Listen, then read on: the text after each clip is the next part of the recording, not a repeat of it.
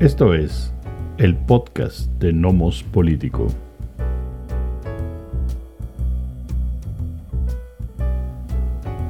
La Guardia Nacional y la inseguridad política en México. ¿Qué tal? ¿Cómo están? Bienvenidas, bienvenidos al décimo episodio del podcast de Nomos Político en su segunda temporada. Eh, les saludan Amando Basurto y Miguel Ángel Valenzuela. Eh, pues en esta ocasión, que bueno, regresamos después de, una pausa un poco prolongada por motivos personales, tanto de Amando como, como míos. Enfermedades. Pasamos por COVID. exactamente. Ya estamos acá de vuelta. Sobrevivimos. Sobrevivimos, exactamente. Pasamos la prueba. Casi nos vamos, casi nos vamos limpios, pero, pero no. Sí nos, nos pegó ya en la, en, la, en la colita, creo que de la, de la quinta ola. Así es. Este, han pasado varios, varios temas, varias cosas pues, interesantes, importantes. Hoy hablaremos de, de algunas de ellas. Eh, primero, pues vamos a conversar sobre esta reforma eh, que pues eh, lleva, digamos, a la, a la, Guardia Nacional a formar parte tal cual de la, de la Sedena. De ahí un poco enlazaremos el tema con otro asunto que ha estado pues últimamente en los, en los medios últimos días, que es el caso de Alejandro Moreno, el diputado y presidente nacional del PRI. Y bueno, ya al final tenemos ahí unos, algunos aspectos de otros temas que andan por ahí también en, en los medios, ¿no, Mando? Sí, así es. eh, Evidentemente, durante la última semana, semana y media, yo creo, ha habido eh, mucho ir y venir sobre esta reforma, que es eh, una materia complicada, ¿no? Por lo que se llama la militarización de la seguridad eh, en México.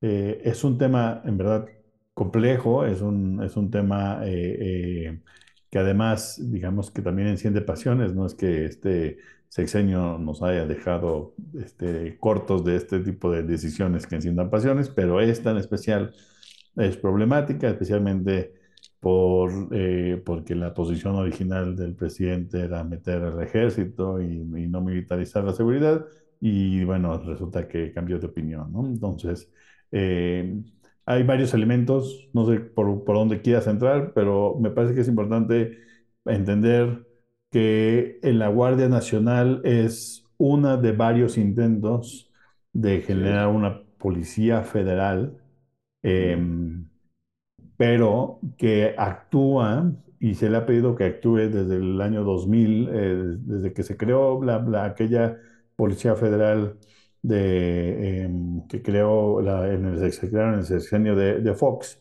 es una, era, una, era un intento de resolver los problemas de seguridad más importantes, que en muchos de los casos no son federales. Creo que hacia allá quisiera después ir, pero no sé si quieres comenzar por un punto en específico.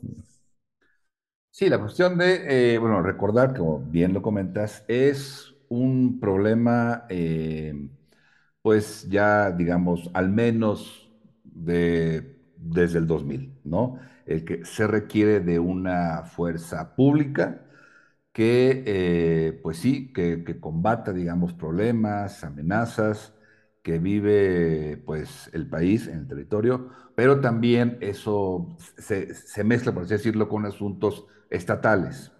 Entonces, bueno, ha habido justamente intentos, ¿no? Ahora bien, la Guardia Nacional, recordemos, eh, se crea en lugar de eh, otro fracaso fue justamente la policía, ¿cómo se llama? Policía Federal Preventiva, ¿cómo se llamaba?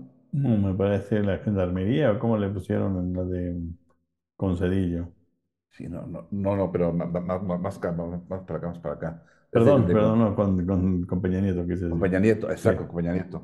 este, no recuerdo bien cómo, cómo se llamaba, pero tuvo muchos problemas problemas de corrupción, problemas de eh, la, propia, digamos, la propia preparación de los elementos, pérdida de confianza, em, uso de sustancias prohibidas, falta de em, disciplina, sobrepeso, ¿no? Por ejemplo. Entonces, muchos problemas para la operación. De ahí un poco la idea de crear eh, la Guardia Nacional, ¿no? De profesionalizar una vez más, otro intento por profesionalizar a las fuerzas de la seguridad pública, eh, con todo lo que eso significa, ¿no? Trabajar en la confianza, el combate a usos de sustancias ilícitas, etcétera.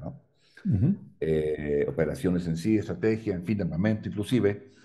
Eh, y entonces se crea la Guardia Nacional, pero desde el principio había una clara mayoría de eh, integrantes del ejército Sí, y de la Marina, de ujú, Fuerzas Armadas y la Marina, una, una clara mayoría, ¿no? Eso era, era evidente, pues. Aunque se mantenía un, una autoridad civil, que eso era, eso era muy, muy importante. sí, así es. En efecto, como tú ya comentaste, Amando, Andrés Manuel López Obrador, desde campaña, él decía, hay que regresar el ejército a los cuarteles y que una policía especializada, profesional, se haga cargo de la seguridad pública, los problemas de seguridad pública, y el ejército a encargarse de lo que le corresponde, la seguridad en el territorio, la integridad territorial, y ciertamente atender a la ciudadanía en casos de desastres naturales.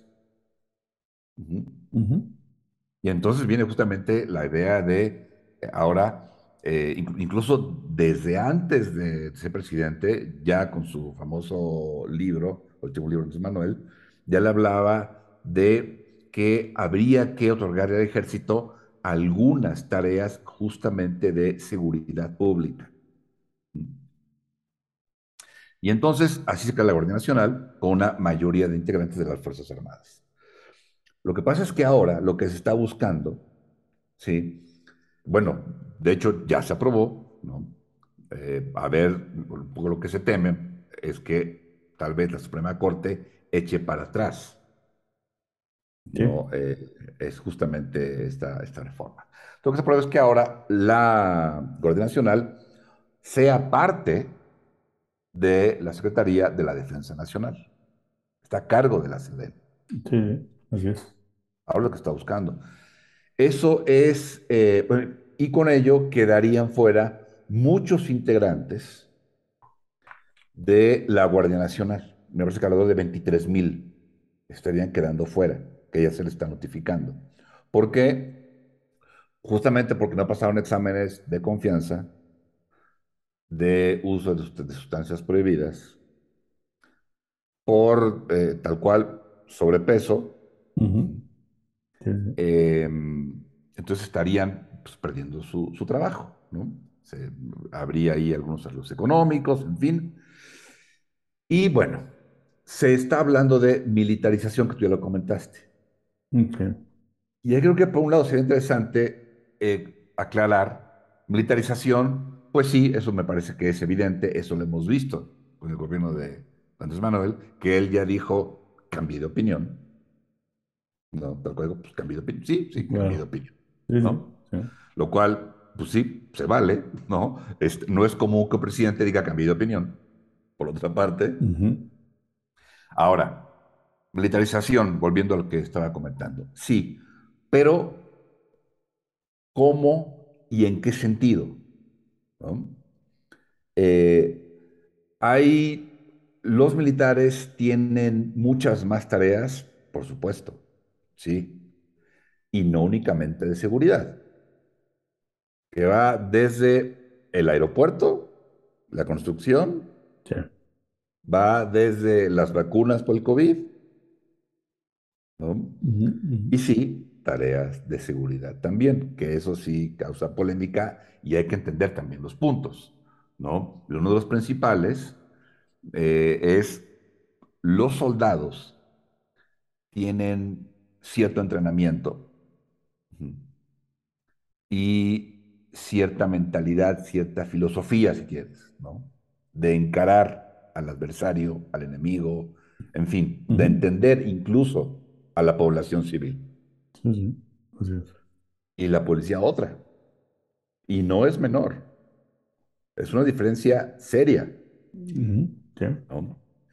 Entonces, sí, una cosa es eh, otorgarle la seguridad a las Fuerzas Armadas. El problema es cómo lo van a enfocar. Cuando está justamente esto, yo me acuerdo de una película, este, con Will Smith, este, no me acuerdo eh, quién más, pero es sobre un atentado en Nueva York, cosas que no pasan, ¿no?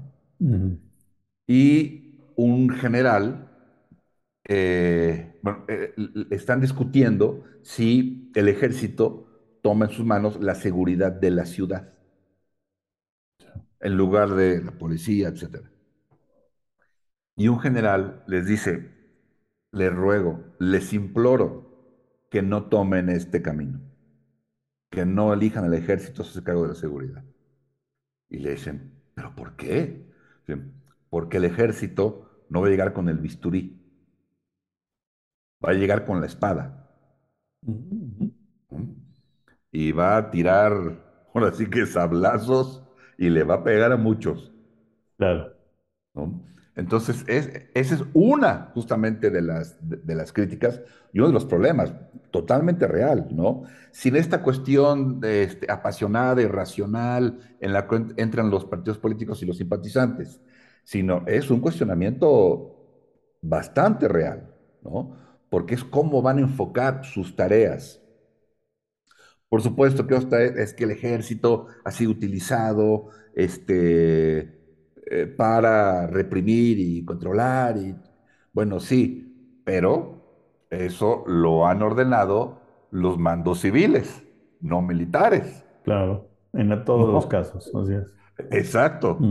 Entonces, eh, vamos, no es, yo creo que no es, eh, no es garantía de nada otorgarle a Fuerzas Armadas la seguridad, no es garantía de nada, no lo hemos visto. Pero me parece que tampoco es, eh, me parece que el mando civil tampoco es garantía de nada, y también lo hemos visto. No, es, eso tiene que ser obvio. El mando civil no ha sido garantía de nada, por eso estamos en Así el es. momento que estamos. Es decir, yo, yo creo que el problema es, eh, es, es muy, muy grave, ¿no? Eh, Sí, claro. voy a comenzar por mi posición personal porque creo que eh, ponerla sobre la mesa eh, permite eh, ver los, eh, los vericuetos en los que me he metido últimamente tratando de ver qué es lo que está pasando. Yo estoy en contra, de, siempre he estado en contra de la militarización de las fuerzas públicas, ¿sí? Eh, de, de, de, de tarea de, eh, digamos, policiales y de investigación, ¿no? Eh, así lo dije, así lo dije cuando existió aquella PF, ¿no? La PFP. Este, me parecía una barbaridad, me parecía una copia. A mí me tocó estar en 1999 o 2000 en el Perú y ver las calles de Lima llenas de policías eh, federales. Eh, sé que es el mismo caso de Brasil. El de Colombia es similar, es distinto, pero es similar. En, Colombia hay un problema distinto porque eh, la policía estaba militarizada, el ejército se utilizaba para todo, pero porque tenías la eh, guerrilla más longeva de la historia de manera activa, ¿no? Es decir, usar a Colombia como ejemplo eh, me parece que es una mala idea. Lo que es cierto es que hoy, por ejemplo, Colombia, después de su proceso de pacificación y demás, ah, está tratando de desmilitarizar sus fuerzas. Eso, como paréntesis ahorita, es un sinsentido usar ese argumento para lo que está sucediendo en México, porque ellos están desmilitarizando después de 30 años de tenerlos militarizado y después de un proceso de paz. Eh, eh, no porque haya estado, haya, haya sido estado mal, es que ya está fuera de, de lugar la forma en cómo está. ¿Había una mejor manera de hacerlo en Colombia? Tal vez, pero ese es un argumento distinto y ese es un, un problema diferente. En México, ¿qué está sucediendo? Yo creo que estaba mal. La policía, eh, todas las formas de organización federal de la, de la seguridad, que se fueron, digamos que semi-militarizando, no militarizando completamente, eh, y, han, y fueron un fiasco, ¿no? El incremento de los asesinatos, eh, especialmente el caso de los asesinatos en México durante los últimos 20 años, es exponencial. Eh, y aunque me parece que con un poco de maquillaje este gobierno intenta decir, nosotros ya lo bajamos poquito, pero ya lo bajamos, me parece que no alcanza para, para hablar ni siquiera de, de un pequeño éxito. El, pro- el problema es que frente a mi sensación de que no hay que militarizar, golpea la realidad. La realidad es que los demás proyectos fallaron, probablemente por no estar militarizados. Y es ahí donde uno piensa y tiene que darle dos pasos atrás y decir, híjole, yo sigo diciendo que la militarización está mal, pero los, eh, llevamos 20 años de proyectos fallidos, no militarizados. ¿Sí? Uno. Dos. Es cierto, es más fácil decir que saquen a al, al- este, a al ejército de las calles mientras tú no estás a cargo de la, de la seguridad. Cuando ya estás a cargo de la seguridad, no solamente hablo de que eh, López Obrador no haya sabido y de pronto cambió de opinión porque de pronto supo que estaba enfrentando, cosa que era, de lo cual era ignorante durante su campaña. Yo no creo que sea eso.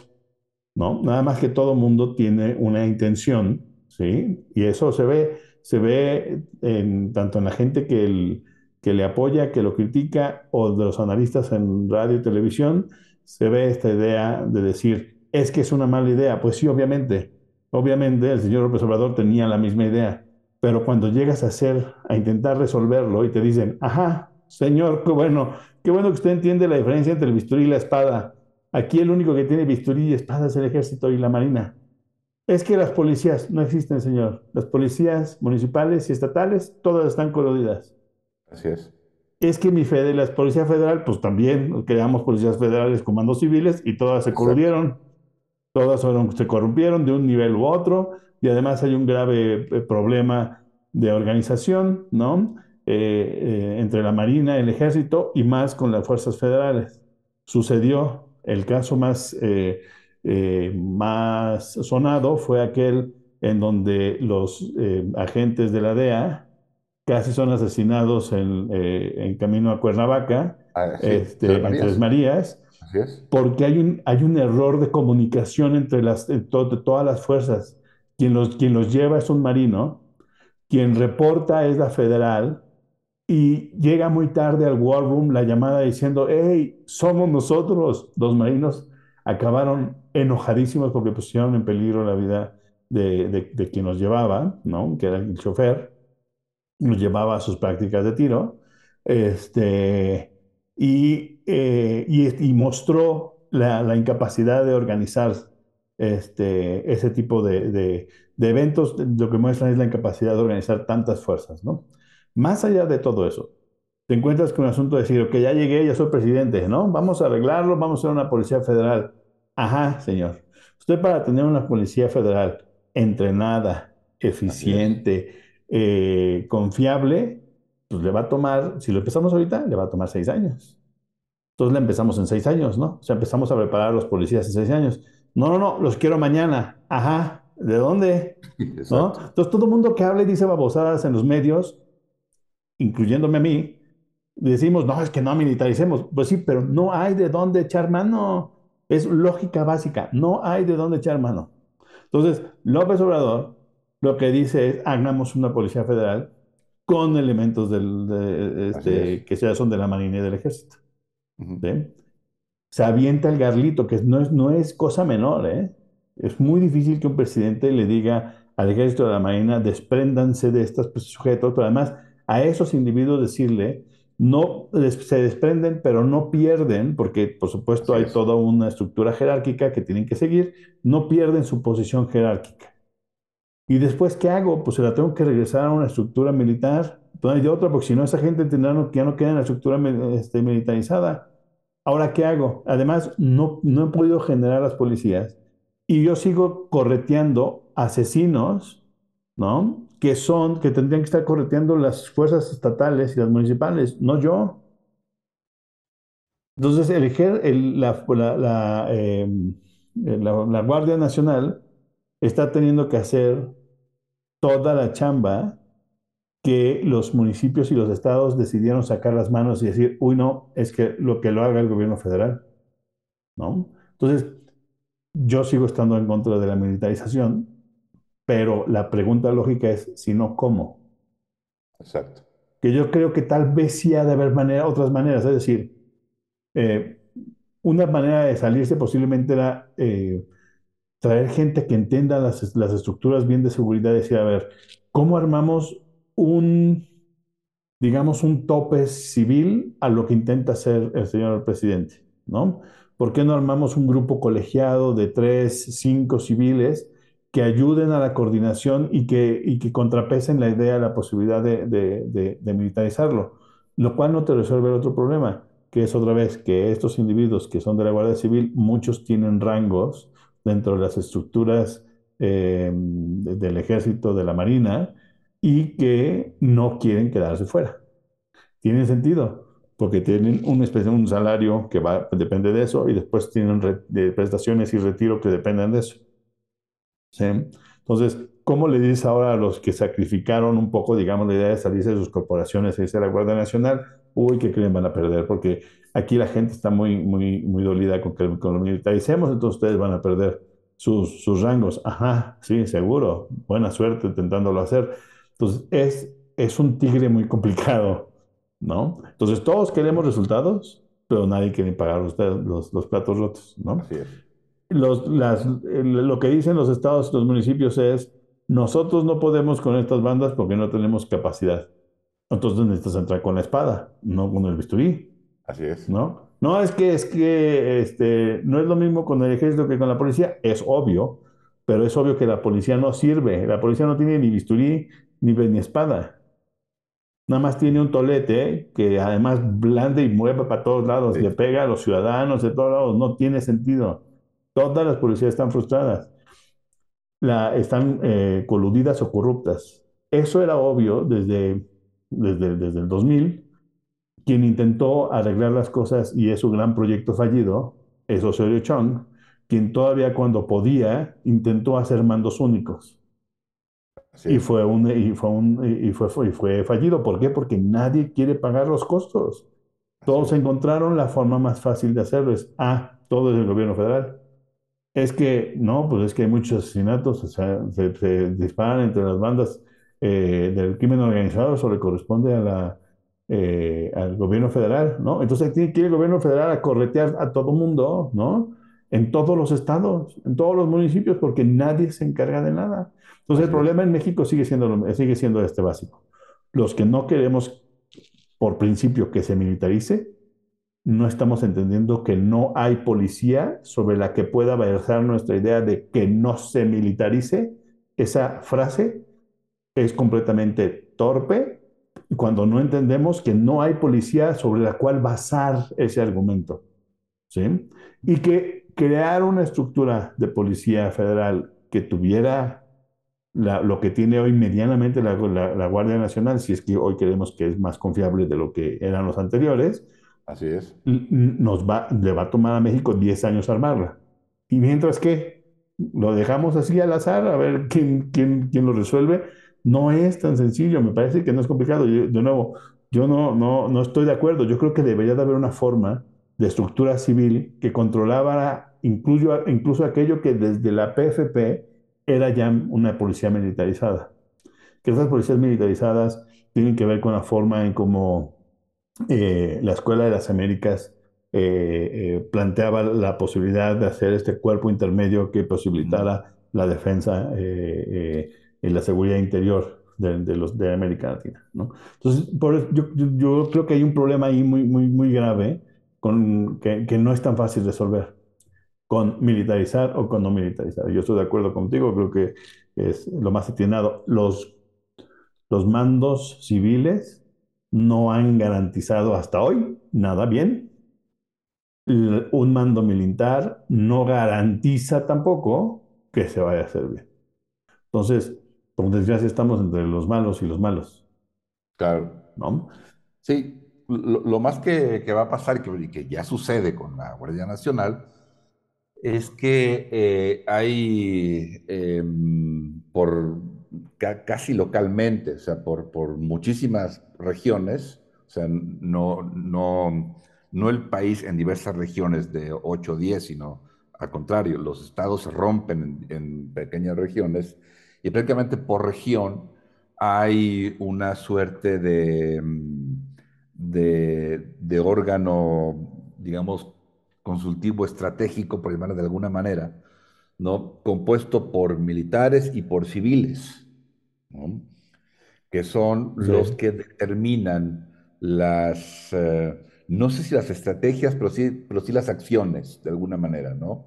Eh, o tal vez al revés, estrategias y no acciones, que son los que quedan a cargo de- operativamente de, de la, de la Guardia específicamente, pero creo que es lo más, lo más cercano a una suerte de, de, de contrapeso, de control civil, pero una vez más es que muchas veces el problema viene de los mandos civiles o de las autoridades civiles, ¿no? Pues Ayotzinapa, por claro, mencionar solo uno en, no sé, ¿no? Jueves de Corpus, en fin. Este, entonces ahí viene usted el problema. Entonces, claro, la cuestión está en, eh, no hay, eh, no hay opción y no puedes no moverte, ¿no? Eh, o sea, tien- tienes que hacer algo. Eh, sí es, o sea, sí hay una militarización, como comentaba, en un sentido mucho más amplio que, entre comillas, solo la seguridad. Eso es clarísimo, ¿no? Claro que tienen muchas más eh, Atribuciones, sí. Atribuciones, responsabilidades, ¿no? Eh, las Fuerzas Armadas. Si está bien, si, si está mal, pues es otra, es otra discusión, ¿no? También hay que recordar que las Fuerzas Armadas, el Ejército, la Marina, son dos, eh, digamos, instituciones con, con muy, eh, con mucha aceptación, en realidad, ¿no? Sí, Eh, especialmente la hay Marina. críticas, por supuesto, pero mayormente son, son muy aceptadas por la gente, ¿no? Se les entiende como, como fuerzas eh, mucho menos corruptas, no impolutas, ni mucho menos, pero mucho menos corruptas. Sí se les ve también como con un cierto grado de impunidad, dado lo- los que no pueden responder a tribunales civiles, sino únicamente a tribunales militares. ujú, Obviamente se, se les ve con mucha confianza. Eh, no así, no así a la policía. Yo diría casi de cualquier estado, de cualquier ciudad. No, no tienen una buena, una buena imagen, eh, son cuestionadas. Yo sé que hablo desde el privilegio en muchos sentidos de Ciudad de México, la capital, eh, eh, no sé, en fin, ¿no? Pero uno de repente ve un, un- un auto, digamos, con, o con, con de Veracruz, uno ve una, una camioneta con militares, pues la verdad es que no, no siento nada, no me causa ninguna impresión, ni me preocupo, pero si veo por ahí una patrulla me puedo llegar a preocupar, ¿no? Uno nunca sabe qué puede suceder con una patrulla cerca. Claro. Entonces sí hay mucha mejor percepción, digamos, de, de- de esas fuerzas, ¿no?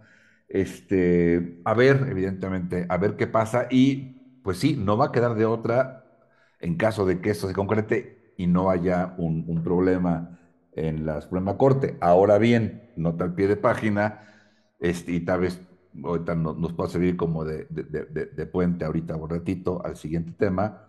Ahí está la propuesta de una diputada del PRI para ampliar la cooperación de Fuerzas Armadas en tareas de seguridad pública hasta el 2028, ujú, haciendo una consulta en 2027. Me parece que un poco previendo que podría la Suprema Corte decir, señores, esto es anticonstitucional, o sea, no puede eh, de manera regular, digamos, ahora sí de consuetudinaria, eh, la Sedena colaborar en tareas de seguridad pública. Eh, de manera, digamos, accidental, coyuntural, temporal, ok, pero no ya en forma de una estructura.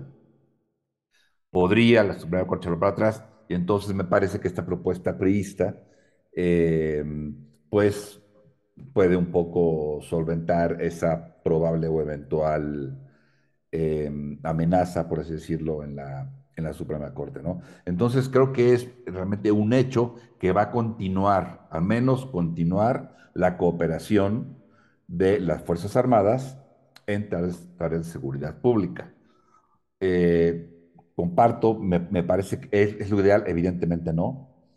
Eh, ¿Hay alguna opción clara, sólida, seria en la mesa para poder enfrentar la situación que vive México? No la hay, Sí, yo tampoco creo que la haya. No hay una policía modelo, estamos muy lejos de eso. Habría que generar una nueva estructura, una nueva constitución, pero en efecto esto tarda muchos años. ¿no? Y aún habría que ver si, si, funciona, en fin, hay que ver muchos elementos. Entonces esto me parece eh, una, un, un, paso, una estación obligada, francamente. Espero, esperemos que, funcione y hay que ver a fin de cuentas cómo se va a cabo. Si se va a quedar como eh, tal cual la Guardia Nacional formando parte ya de la Sedena, aún con estas, eh, digamos, estos consejos regionales que van a, a regular y coadyuvar en las tareas de planeación, eh, o, o la Suprema Corte hace que recule ese aspecto y se quede la Guardia Nacional como lo que es hoy en día, ¿no? Con, un, con una institución pues mayormente civil en los mandos, pero en los elementos son 80% Fuerzas Armadas, ¿no? Y 20% o menos, después de los 23 mil que parece que se van a ir este, al desempleo, eh, como policías, pues, ¿no? Entonces sí es un problema muy, muy, muy complicado, porque, eh, pues, cuando empezamos este, este problema en México de, de, de, de, un serio deterioro a la seguridad pública, creo que sí, por el, por el 2000, más o menos. Uh -huh. este, antes, evidentemente, antes de la, de la, famosa guerra contra el narcotráfico de Felipe Calderón. Por supuesto que fue antes. ¿no? Eh, por algo empezó esa guerra. Y en 22 años, pues, eh, que no ha habido noticias ni acciones muy, eh, pues, que nos permitan ver una luz al final del túnel que no sea un tren que viene de frente, ¿no? Sí, sí, así es. Yo creo que eh, yo sigo diciendo que la, militarización es, es mala idea. Se podía haber hecho, se puede hacer eh, poniéndole algunos topes civiles. Se puede hacer incluso, me parece que se podría haber puesto eh, unos límites, es decir, eh, cada 10 años el Congreso tiene que reautorizar esto, ¿no? Y si no se reautoriza, tiene que ver cómo se absorbe el, eh, el personal que sea militar, ¿no? Del ejército de la marina, se absorbe al ejército y la marina y se disuelve la Guardia Nacional. En, y en esos 10 años, aquí está el dinero para comenzar a formar una, una fuerza civil este, que sirva, ¿no? Eso me parece que podría ser mucho más inteligente. Eh, lo que pasa es que este gobierno también, este, como funciona todo a rajatabla y un poco o mucho a la fuerza, eh, me parece que lo hacen mal. Y, y, la militarización se ve así y la gente está, la verdad es que hay una preocupación importante. A mí no me preocupa eh, qué va a pasar el próximo año. A mí me preocupa lo que va a pasar después, es decir, eh, cuando haya un abuso de ese poder por parte de un presidente o del ejército, ¿cómo lo vamos a frenar?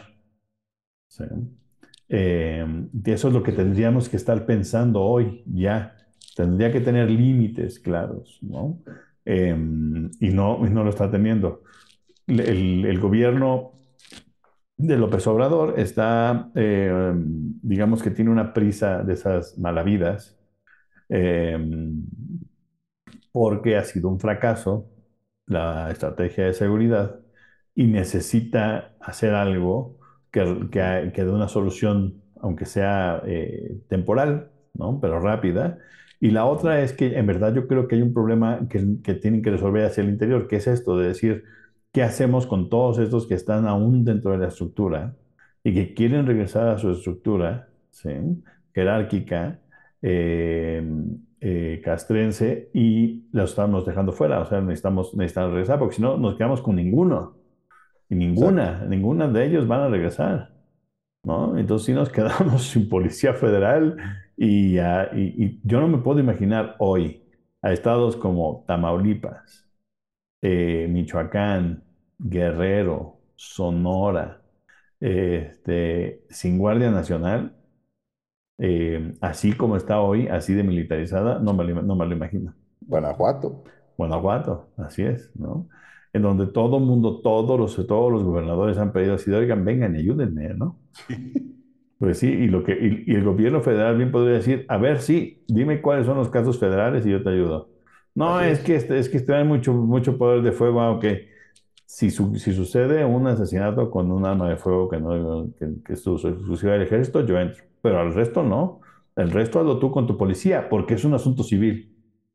En ese momento todo el mundo nos enojamos porque el gobierno federal no está haciendo su trabajo, pero entonces pues, no queremos una, no queremos la otra, queremos todo peladito a la boca y suavecito y, y- y sin costos. Pues sí, todo el mundo opinamos las mismas cosas.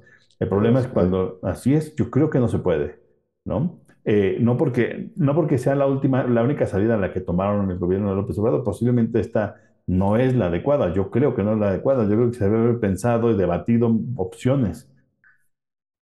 Pero no creo que ninguna de las opciones no incluya mantener cierto nivel de semimilitarización de la Policía Federal, ¿no? Ahora, la Policía Federal no tendría que estar haciendo investigación, no tendría que estar haciendo seguridad, nada más tendría que estar actuando eh, un poco, no, no lo quiero comparar porque es medio complicado, pero con, eh, con las, con, las guardias civiles estadounidenses, ¿no? Eh, digamos que, que las milicias estadounidenses estatales reaccionan, reaccionan ante el desastre natural, ¿no? Las llama el gobernador. Eh, el gobernador también llama a las guardias nacionales, se llama, del estado. Eh, cuando hay, por ejemplo, riots, ¿no? Cuando hay, eh, digamos, se lanza a la calle una muchedumbre y acaba en violencia, en quemar locales, bla, bla, bla, ¿no? Carros y demás. En ese momento se llama a la Guardia Nacional, ¿no? Entonces también hacen lo mismo, nada más que la Guardia, la Guardia Nacional no está todo el tiempo en la calle. Se guarda, ¿no? Sí, Viene el evento y sale. Pero porque hay policía, no podemos compararlo porque hay policía. Aquí sí. no hay policía en la Ciudad de México, ni en Michoacán, ni en. Sonora, ni en Tamaulipas. Es mentira. Esos cuerpos llamados policiales no sirven. Es obvio. Demasiados años tenemos atorados en el mismo problema. No sirven. Entonces, ¿qué haces como presidente ante esto? Además, todo mundo te culpa de, del, eh, que es muy interesante, porque incluso el López Obrador muestra números sobre de asesinatos dolosos, ¿no? Y yo no me acuerdo que los asesinatos dolosos sean, de, sean, sean, sean federales. Así es. Son, no, no, no, no son materia, ¿no? Entonces su gobierno no puede reaccionar ante el asesinato doloso. Puede, puede reaccionar si los asesinatos se cometieron con armas de uso exclusivo del ejército. Pero si no, no. Entonces tenemos este problema que me parece en verdad que es muy, muy grave, muy complicado y que por desgracia no hemos tenido un gobierno que se siente seriamente, que no intente maquillarlo como el de, eh, eh, eh, el de Peña Nieto, que intentó maquillar desde el principio. No vamos a hablar tanto de la nota roja, ¿no? Entonces apagamos la nota roja. Me parece que, que no le han entrado eh, al toro por los cuernos, pero lo que pasa es que mm, el toro nada más son cuernos no tiene otra cosa, nada más son cuernos, entonces este, son demasiadas ornamentas, no van, no van a poder, con, no se puede con ellas, y el plan López Obrador pues llevaba evidentemente a esto que ya se llama militarización, ¿no? Eh, yo en verdad espero que en, que en algún momento se detenga, no veo cómo la Suprema Corte lo va a detener, ¿no? La verdad es que todo el mundo eh, hace citas bárbaras sobre derechos humanos y barbaridades. En medio aquí el asunto es la Suprema Corte eh, deriva su poder de la Constitución y solamente puede decir si es constitucional o no. Y si encuentra una manera de decir que modificar a las Fuerzas Armadas es inconstitucional, lo cual me parece una tontería, porque para eso es la soberanía, este, porque tú decides cambiar tus Fuerzas Armadas, así funciona. Eh, y la, si la Constitución no te lo prohíbe, entonces tú tendrías que poder hacerlo. Y yo creo que ahí, ahí, va a ser difícil que la Suprema Corte lo detenga. ¿no? Y aún así, si lo logra hacer, eh, espero que no acabe en otro proyecto fallido, porque va a llegar otro, otro sexenio y vamos a tener otro tipo de Policía Federal, otro Exacto. tipo de Gendarmería, otro tipo de Guardia Nacional, y va de nuevo a ser fallida porque no funciona en la... Todo el mundo dice, es que ¿por qué no invierten en las, en, en las policías? Otra vez, las policías son municipales y estatales. No le están preguntando al Estado, al, gobierno incorrecto. Vayan y díganle a sus estados, porque ustedes no están haciendo bien su chamba, ¿no? Señora eh, Sheinbaum, los que vivimos en la Ciudad de México, ¿por qué usted no está haciendo su chamba? Porque su chamba es esa. La, la Guardia Nacional ojalá existiera y estuviera guardada siempre, no la, no la tendríamos Así que dar. Exactamente. Pero si no, pero si ustedes no hacen su chamba, no tienen, poli- tienen policías corruptas, no le entran al, y, acaban, y al final pues acaban coludiéndose, pues estamos Así fritos. es. Así es. Entonces, bueno, y esto nos lleva así efectivamente a lo que decías tú, que tiene que ver con, con esta propuesta que viene por parte del PRI, que eso es lo interesante, ¿no?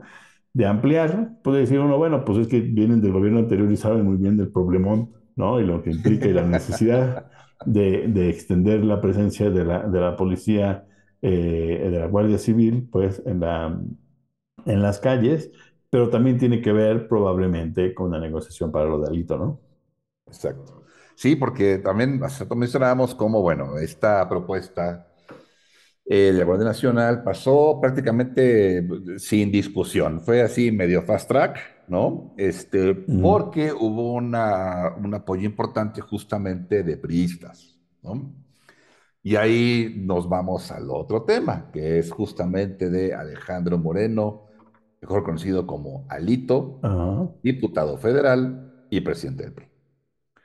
Entonces, eh, viene primero esta, este apoyo, digamos, ¿no? de- del PRI. Ahora, un poco cuáles son los antecedentes eh, o cuál era el, el escenario, ¿no? que, que- agarra al, al PRI y al Lito en esta votación sobre la Guardia Nacional. Bueno, pues Alito eh, había sido, Alejandro Moreno, acusado por, bueno, había una investigación por parte de la Procuraduría, este, De de la Campeche. Fiscalía, perdón, De, la Fiscalía de, de, de, de de Campeche. Campeche, de Campeche, ¿no? Donde él fue gobernador, por una serie de delitos, enriquecimiento ilícito, malversación, en fin, eh, tráfico de influencias, corrupción, y eh, le dice la fiscalía a justamente a la Fiscalía General de la República, la FGR, oye, pues también investiga esto. Fiscalía, bueno, yo investigo, como tú decías, yo investigo los federales. Los estatales pues, son asunto tuyo, Claro. ¿no? Entonces vienen las dos investigaciones, la de la FGR y la Fiscalía justamente de Campeche. Eh, eso fue recién, en, julio, en realidad, hace, hace muy poco tiempo. Eh, y entonces se comienza a hablar de el desafuero de Alejandro Moreno, ¿no? Repito, diputado federal. A petición de la, del- de la Fiscalía Estatal, ¿no? Exacto, exacto, de la Que estatal. pide que se desafuere para que se le pueda llevar a juicio. Exactamente, ¿no? Eh, y entonces, bueno, ya se comienza a hablar del, de- de- del proceso justamente de, de desafuero, que hace unos días, muy pocos días, pasó a la, la comisión instructora, ¿no? Eh, la cual todo el proceso les llevará más o menos dos meses y medio, tres meses, hablamos de diciembre, enero, ¿no? eh, en lo que la, la comisión debe dar el resultado de la investigación y de escuchar a las dos partes eh, y tomar una decisión si sí hay desafuero o no hay desafuero, ¿no? Del diputado Alejandro Moreno. Y en, en esa discusión, en, en esa coyuntura, digamos, viene la propuesta de la eh, Guardia Nacional, ¿no? Y el voto en la Cámara de Diputados. De la extensión de la, sí. Y entonces viene, este, viene el PRI, eh, apoya eh, la, la propuesta ¿no? del, del Ejecutivo. Y entonces, bueno, un poco es, a ver, ¿hubo una negociación? O sea, ¿por qué la, el apoyo de, del PRI, ¿no? a partir del presidente y diputado Alejandro Moreno, a la propuesta del Ejecutivo? ¿no? Es decir, ¿hubo una negociación? La- y no solo eso, Eh, la, la gobernadora Sansores sale a decir es, prácticamente el mismo día, decir, bueno, yo voy a dejar de publicar exactamente. los audios y videos de mi amigo Alito, ¿no? Que lo había estado haciendo consuetudinariamente. Sí, a pesar de, de que había ahí un amparo, que yo creo que el amparo también no tenía sentido, pero, pero bueno, por eso no lo habían cumplido, porque no tiene sentido cómo te vas a amparar ante, ante que te publiquen los videos, porque no es un ejercicio del- de la autoridad. Pero, es. este, eh, digo, puedes acusarla después de, después de publicar el, el video, pero no puedes ampararte frente a la publicación del video, es una barbaridad. Pero para eso sirven los jueces en México, que también es el problema, ¿eh? O sea, hablamos de la policía, sí, no, la estructura judicial es basura. Pero, pero todos lo sabemos, no es- esto no es este, nuevo ni nada, todos sabemos, todo el mundo que hemos tenido que estar eh, en algo que tiene que ver con un juez o con un ministerio público, sabemos que estamos en la calle, no hay mucho para dónde hacerse, ¿no? Entonces eso como, este, como alcance. La negociación es posible, no sé tú qué creas, ¿tú crees que hay una negociación? Eh, me parece muy probable, me parece muy, muy probable, ¿no? Porque además, eh, eh, bueno, te vamos a platicar, eh, la, e- el apoyo de la bancada priista a la propuesta también pone en pausa, ahorita vamos para allá, la alianza PAN-PRI-PRD. Y se fractura al interior las bancadas del PRI. Así es, ¿no? Y eso pone, eh, digamos que en pausa o posiblemente fractura ya definitiva, ¿no? La, la- alianza. alianza, ¿no? Sí, Eh, este, de, de Va por México, eh, pues es un, digamos, es un problema complicado. Yo también creo, yo también creo que hay una negociación.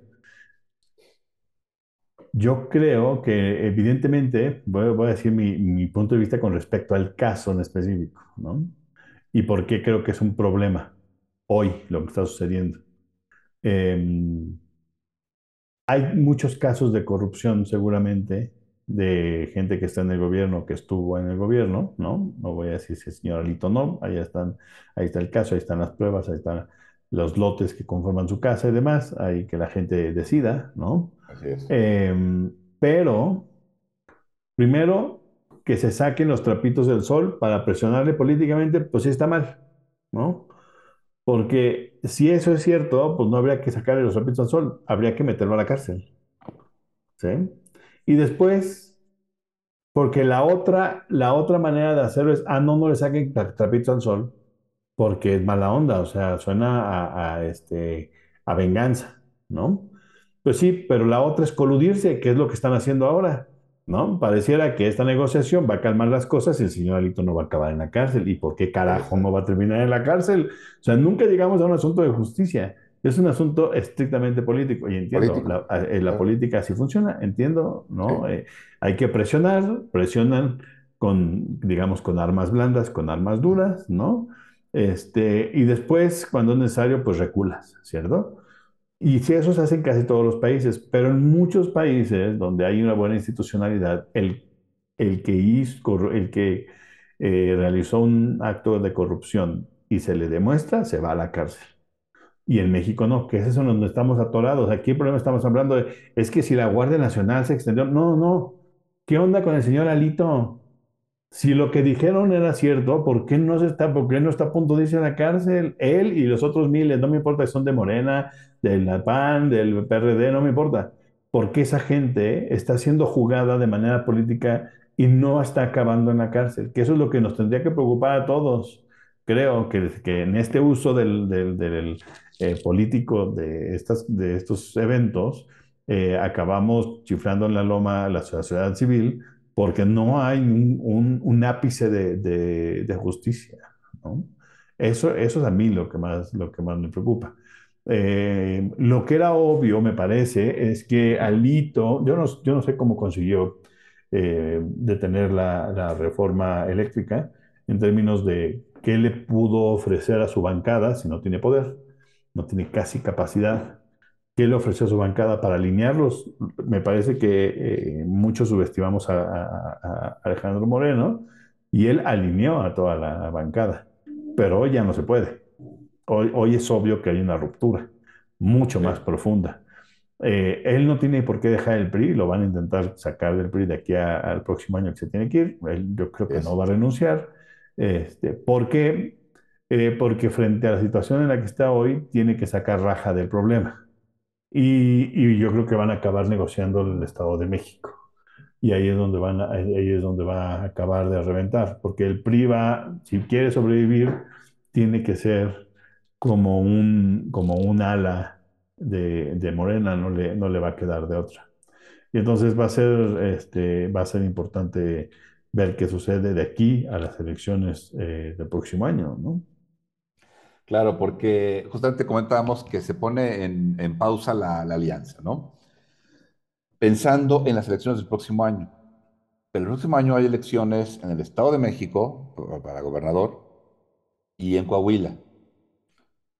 Eh, en ambos casos, el PAN, ni habla del PRD, es animal de comparsa, ¿no? De hecho, el, el PAN, creo que en la elección anterior de gobernador, quedó creo que en cuarto lugar, este, con Josefina Vázquez Mota, me parece, Sí, ¿no? no, sí. Ninguno de los Entonces, dos, eh, ning- ninguno pinta más que el PRI y, el, y, y Morena, sí, exacto. Entonces, eh, ¿cómo va a quedar el PAN si va solo en cualquiera de las dos elecciones? Ni hablar, repito, ni hablar del PRD, claro. ¿no? ¿Cómo van a quedar? Claro, también es cierto, está la otra cara de la moneda. Eh, como se está viendo Morena, sobre todo en el Estado de México, eh, es muy probable que gane Morena, sí, ¿no? sí. ¿Tendría alguna posibilidad del PRI yendo solo? No, pero si va solo, puede negociar con Morena. Eso sí, Si va, si va en alianza, no, no le deja, no le queda mucho espacio para negociar qué sí, sucede una vez que pierde. Pero si va solo, sabiendo que va a perder, sí.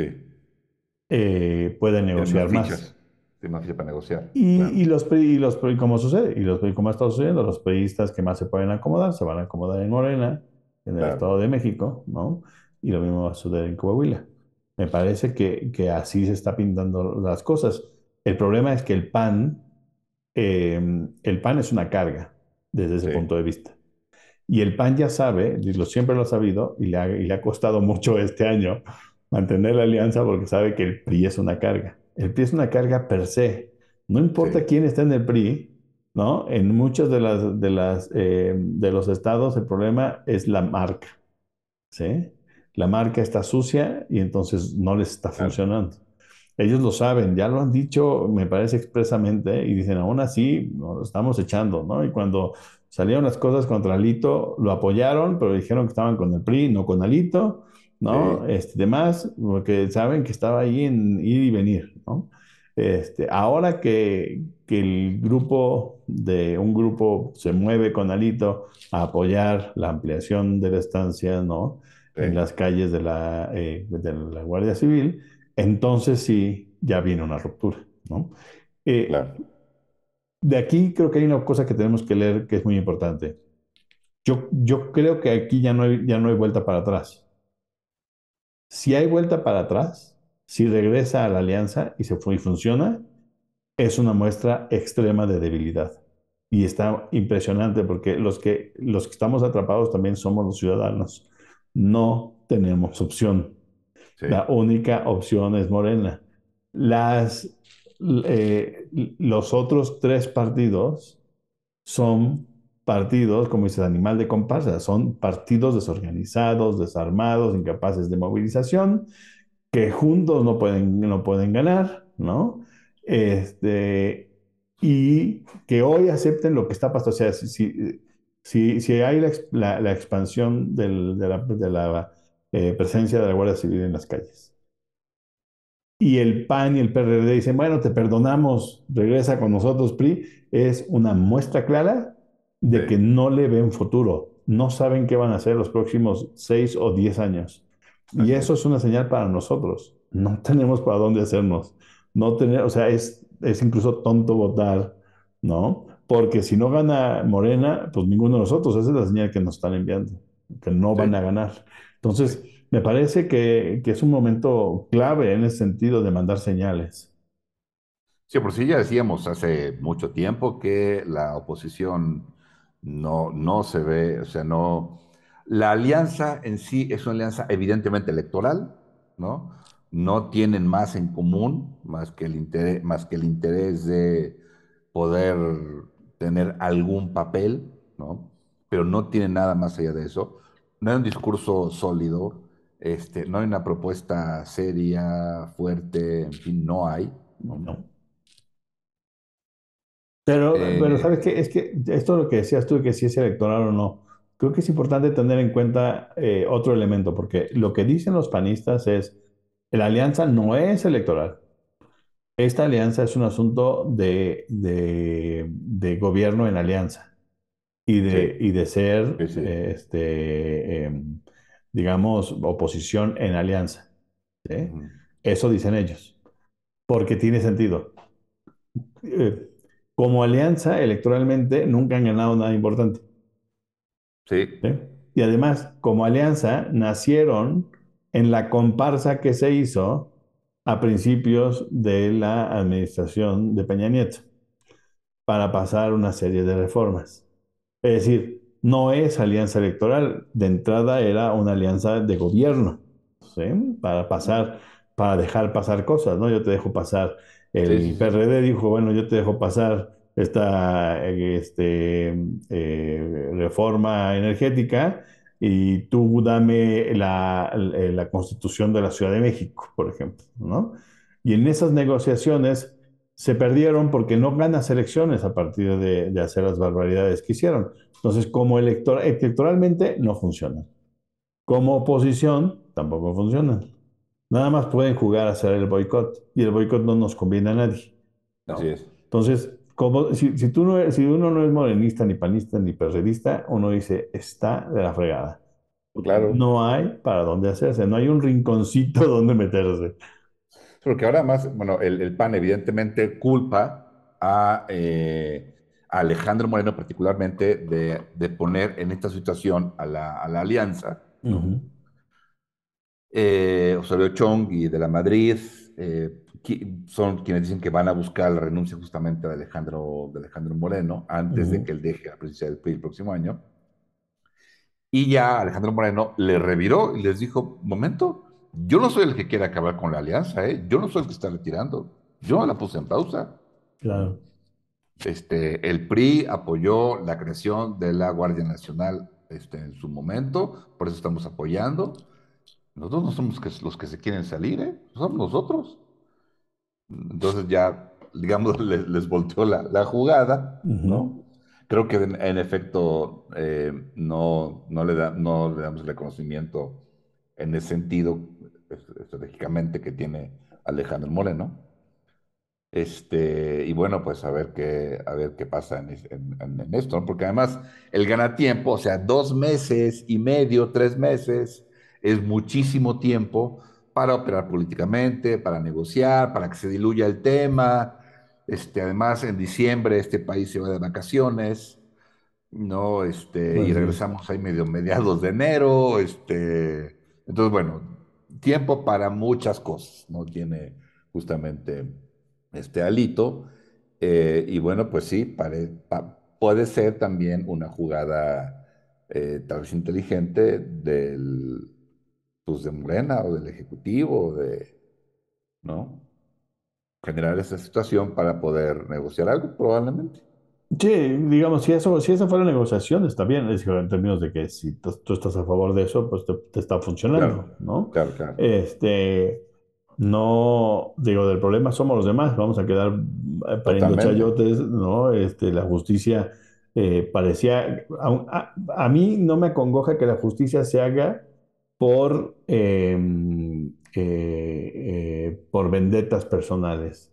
¿no? Entre estos gobergrats, este, campechanos, ¿no? Dos hijos de gobernadores, hoy los dos ya gobernadora y exgobernador, se pelean, hacen su berrinche, se echan la, la cubeta, con la cubeta se dan, ¿no? Este, está bien. Si eso va a llevar a uno de los dos a la cárcel Exacto, porque hizo algo ilegal, a mí me parece que está bien. Cuando ya llegamos a la comparsa es donde me parece muy complicado. ¿No? Y yo creo que políticamente, pues habla de que nuestro país no tiene mucho para dónde hacerse, ¿no? Y a pesar de eso, la popularidad de López Obrador se mantiene, ¿no? así es. Que eso es, eh, en realidad es para, para Ripley, ¿no? Yo es, eh, no creo, o sea, entendemos y, y puede haber eh, explicaciones reduccionistas, pero no es tan fácil entender cómo alguien Sí, que además no le ha ido bien, que, lo, que, que se equivoca, que tiene un discurso corto, de pronto muy corto de miras, y de pronto muy alto de miras y no alcanza a verbalizar, este, que el caso más importante de que hablábamos de seguridad es un es, es fallido, aún así funciona, ¿no? sí, Sigue siendo popular. ¿Por qué? En buena medida por él y en buena medida porque no hay nadie con un, con un discurso articulado desde el otro lado, sí, sí, así es. ¿no? Y ya por último, para- brevemente para despedirnos, este, pues la semana pasada eh, nos encontramos con que, pues a fin de cuentas, la reina eh, Elizabeth es un- la segunda, sí. exactamente, Elizabeth II, eh, pues no era inmortal, ¿no? No. Eh, fallece la reina y nos encontramos con, eh, pues con muchas muestras de pesar, ¿no? Eh, con muchos, De todos los códigos postales, digamos, o exacto, así ya, como sacamos el pequeño inglés que teníamos adentro, ¿no? El, el- el- el- la gran, eh, digamos, sello que nos ha dejado, decíamos, Walt Disney y su, y su Disney, proyección sobre la realeza, las reinas y los príncipes, y entonces este, nos parece muy triste que se haya muerto la señora. Mucho God Save the Queen y qué barbaridad, este, no, está, Sí. de- por todos lados. Hasta, pues sí, la, la muestra esta que ya se caricaturizó mucho de, de Marta de baile, ¿no? Ya con, con su voz quebrada, este, y es que, híjole, mi hija la veía como su abuelita, lo cual me parece de una ridiculez No me enteré, pero, pero lo tendré que revisar ahora. Sí, no, así como que le quiero la voz y es, qué, qué barbaridad. Y dije, no, pues a mí me gusta la salsa inglesa y me gusta la carne tipo inglés. Yo creo que, pues también God Save the Queen, ¿no? Porque qué, qué dolor, qué barbaridad. No, muy, muy triste. Me refiero a esas muestras, ¿no? Que me parecen Mm, francamente ridículas, absurdas, sí lo son. ¿no? Sí. Este, porque, no, evidentemente no saben o no se acuerdan, no les importa lo que representa. O sea, no es que le desee la muerte a nadie, pero es que la reina de Inglaterra representa justamente a la corona británica con todo lo que eso significa. Mm, así es, sí. ¿No? Es una cuestión de Disney, así de, de película, de cuento de, ay, ay, qué bonito, la, rey, la, la, la reina, pues es que la mamá del príncipe. No, no, no, no es eso. O sea, hablamos del imperio británico, ¿no? Que le pregunten a los africanos cómo están recibiendo eso, Ah, por ejemplo, ¿no? O algunos sea, caribeños también. claro, es lo que representa la corona británica, ¿no? Porque ella, en efecto, le tocó ser reina muy joven y tuvo, por decisión también, que olvidarse de ella como individuo, como persona. Entonces convertirse en la corona. Sí, es un símbolo y es y me parece que este eh, eh, yo creo que parte de lo interesante de su reinado es cómo reconfiguró la eh, y le dio aliento extra a la a la monarquía inglesa, una monarquía que estaba en crisis, ¿no? Su tío tiene que renunciar, el papá se muere, ¿no? El papá tartamudo se muere, ¿no? Así es, Este, eh, la primera guerra queda mal, la segunda también, ¿no? Les destruyen Londres de nuevo. es, Este, eh, no, no le va bien, digamos, ya en la segunda ya está bella.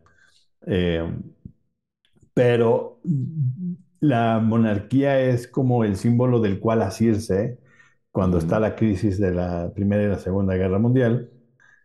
Y en lugar de irse de- eh, cayendo, encuentran una manera eh, comercializ- comercializada de sí mismos, ¿no? De la venta de la idea de la monarquía eh, y de la, y de la imagen, del icono. Y afortunadamente para, para ellos, ellas, ¿no? Que viven de, de eso y viven muy bien, ¿no? Eh, eh, la reina eh, casi vive 100 años y entonces permite que el ícono sobreviva, ¿no? Y, este, y flote. Porque si Carlitos hubiera sido presidente, perdón, rey hace muchos años, posiblemente se hubiera caído porque no tiene personalidad ni siquiera la personalidad simplona que tenía la reina. La reina no era, no, no, no era gran carismática, ¿no? No, No no, tenía no, un gran carisma, pero, pero así la vendían, ¿no? Y los, y los británicos, que le- les encanta decir que ven una democracia ¿no? en lugar de una monarquía, de una monarquía constitucional, este, eh, se vuelven locos, son unos fanáticos porque así los adiestran desde niñitos, ¿no? Los adiestran con el asunto de la, de la reina eh, de la monarquía y así funciona. No, no es, no es tan difícil entender por qué y demás. La reina en realidad nunca ha hecho nada por ellos, pero la mayoría la adoran, pues sí, porque pues, viven adiestrados desde, la, desde que son bebés con respecto a, a lo que significa la corona, ¿no? al símbolo, claro. Al símbolo, porque, son, porque hoy no son más que símbolos con mucho poder, Sí, ¿no? Mucho dinero y con, y con mucha capacidad de destrucción hacia afuera, ¿no? sí, Eh, no sé cómo les va a ir ahora con un rey viejo, ¿no? Eh, acuérdense que la otra crisis que pasaron fue lo de, lo de Diana, eh, la sobrevivieron, ¿no? Este, ahora está el caso eh, del príncipe Harry, ¿no? Este, que también es un caso interesante que muestra que la monarquía, no solamente la inglesa, pero la, monar- la monarquía en general es una basura en términos de de lo que implica en términos de, de la familia, de la estructura, sí, sí, sí, de la jerarquía. En, en realidad eh, es un, es una basofia que le damos del siglo XVII. No entiendo por qué seguimos aplaudiéndolo. Este, es patético que hoy eh, países sigan gobernados por reyes y reinas. Nada más es un asunto sentido lógico, de lógica. Pero ante eso, pues la sensación bonita de que haya príncipes y princesas y reinas, ¿no? Este, y reyes, pues sí, especialmente por los cuentos, pues nos, nos sigue salvando el imaginario, ¿no? Y sí, me parece que, que este, que a- me parece, vamos a ver, yo creo que al, señor- Charles III no le va a ir tan bien, vamos a ver, es poco carismático, es medio sonso, eh, Sí, socialmente no es muy hábil, este, es grotesco, eh, ya le están buscando ahí algunos elementos de qué tan racista es y qué ante, y sí, cuál es su sentimiento antimusulmán, ¿no? Y ya le están escarbando a lo que ha dicho y no ha dicho, porque, porque sí, no le va a ir muy bien. Entonces, muchos decían, yo vi varias entrevistas, de- hay muchos ingleses que decían es que tendría que haberse, se lo también deberían de haber brincado, ¿no? No le correspondía a él. Este, ni modo, le tocó a él, no a William. Este, y vamos a ver cómo, cómo les va. Ojalá no les vaya bien. La verdad es que a mí no me importa si sobrevive la monarquía, ojalá no les vaya bien, ojalá. Este, se desmorone, desaparezca veamos ya, claro. y le den chance a los ingleses, pobrecitos, que se creen democracia, que por fin se vuelvan una, una república democrática y no una monarquía constitucional, este, y que le den chance a los otros de tener una, este, otro monito en sus, sus billetes, ¿no? Es patético la cantidad de países que tienen a la reina en sus billetes.